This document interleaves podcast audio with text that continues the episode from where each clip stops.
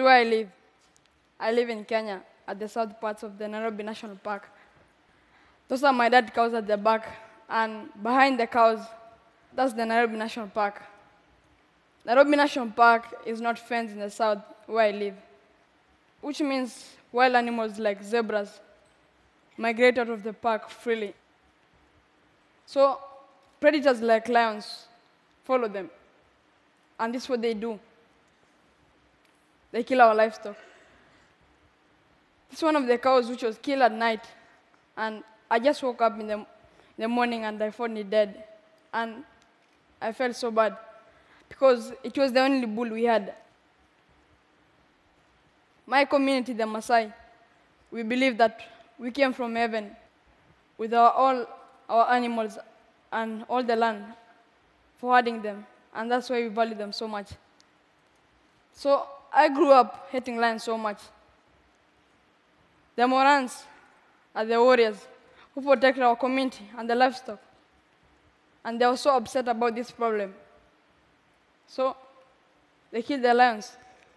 It's one of the six lions which were killed in Nairobi. And I think this is why the Nairobi National Park lions are few. So a boy from six to nine years old in my community is responsible for his dad cows. And that's the same same thing which happened to me. So I had to find a way of solving this problem. And the first idea I got was to use fire, because I thought lions were scared of fire. But I came to realize that that didn't really help because it was even helping the lions to see, to see through the caution. So I didn't give up. I continued. And the second idea I got was to use a scarecrow. I was trying to trick the lions that I was standing near the caution. But lions are very clever. they will come the first day and they see the scarecrow and they go back. But the second day, they'll come and they say, This thing is not moving here, it's always here. so it jumps in and kills the animals. So one night, I was walking around the cow shed with a torch, and that day, the lions didn't come. And I discovered that lions were afraid of a moving light. So I had an idea. Since I was a small boy, I used to work in my room for the whole day. And I even took apart my mom's new radio. And that day, she almost killed me, but, but I learned a lot about electronics. So I got an old car battery, an indicator box. It's a small device found in the motorcycle, and it helps motorists when they want to turn right or left. It blinks, and I got a switch where I can switch on the lights on and off.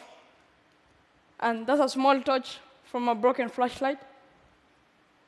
So I set up everything. As you can see, the solar panel charges the battery, and the battery supplies the power to the small indicator box. I call it a transformer. And the indicator box makes the lights to flash. And as you can see, the bulbs face outside because that's where the lions come from. And that's how it looks to lions when they come at night. The lights uh, flash and trick lions that I was walking around the cow shed, but I was sleeping in my bed.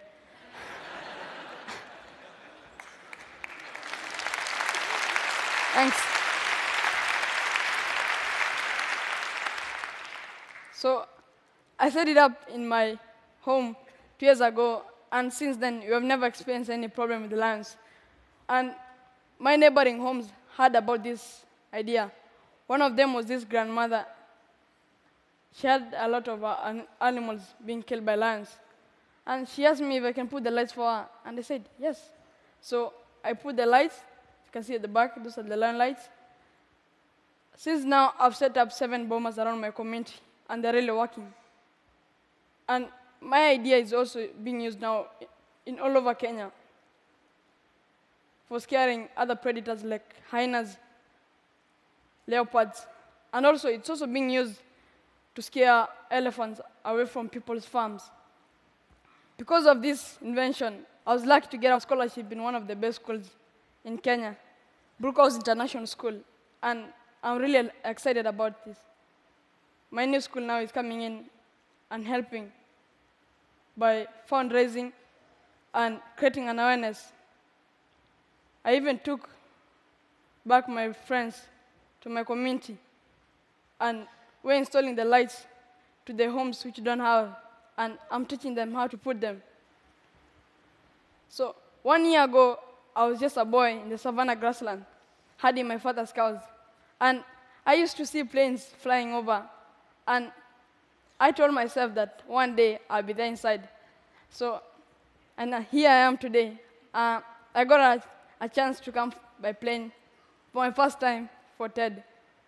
So, my big dream is to become an aircraft engineer and pilot when I grow up.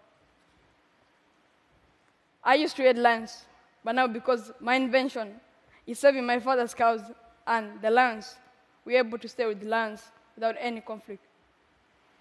Surely, it means in my language. Thank you very much.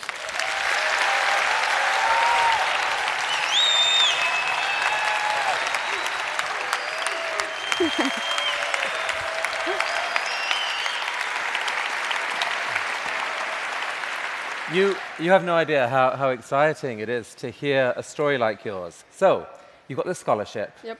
You're working on other electrical inventions. What's Yeah. the next one on your list? Um, my next invention is I want to make an electric fence. Electric fence. But I know electric fences are already invented, but I want to make mine. Did, didn't. you already tried it once, right? And you. I've tried it before, but um, I, I stopped because uh, it gave me a shock. in the trenches. Richard Turere, you are something else. We're going to cheer you on every step of the way, my friend. Thank you so much. Uh,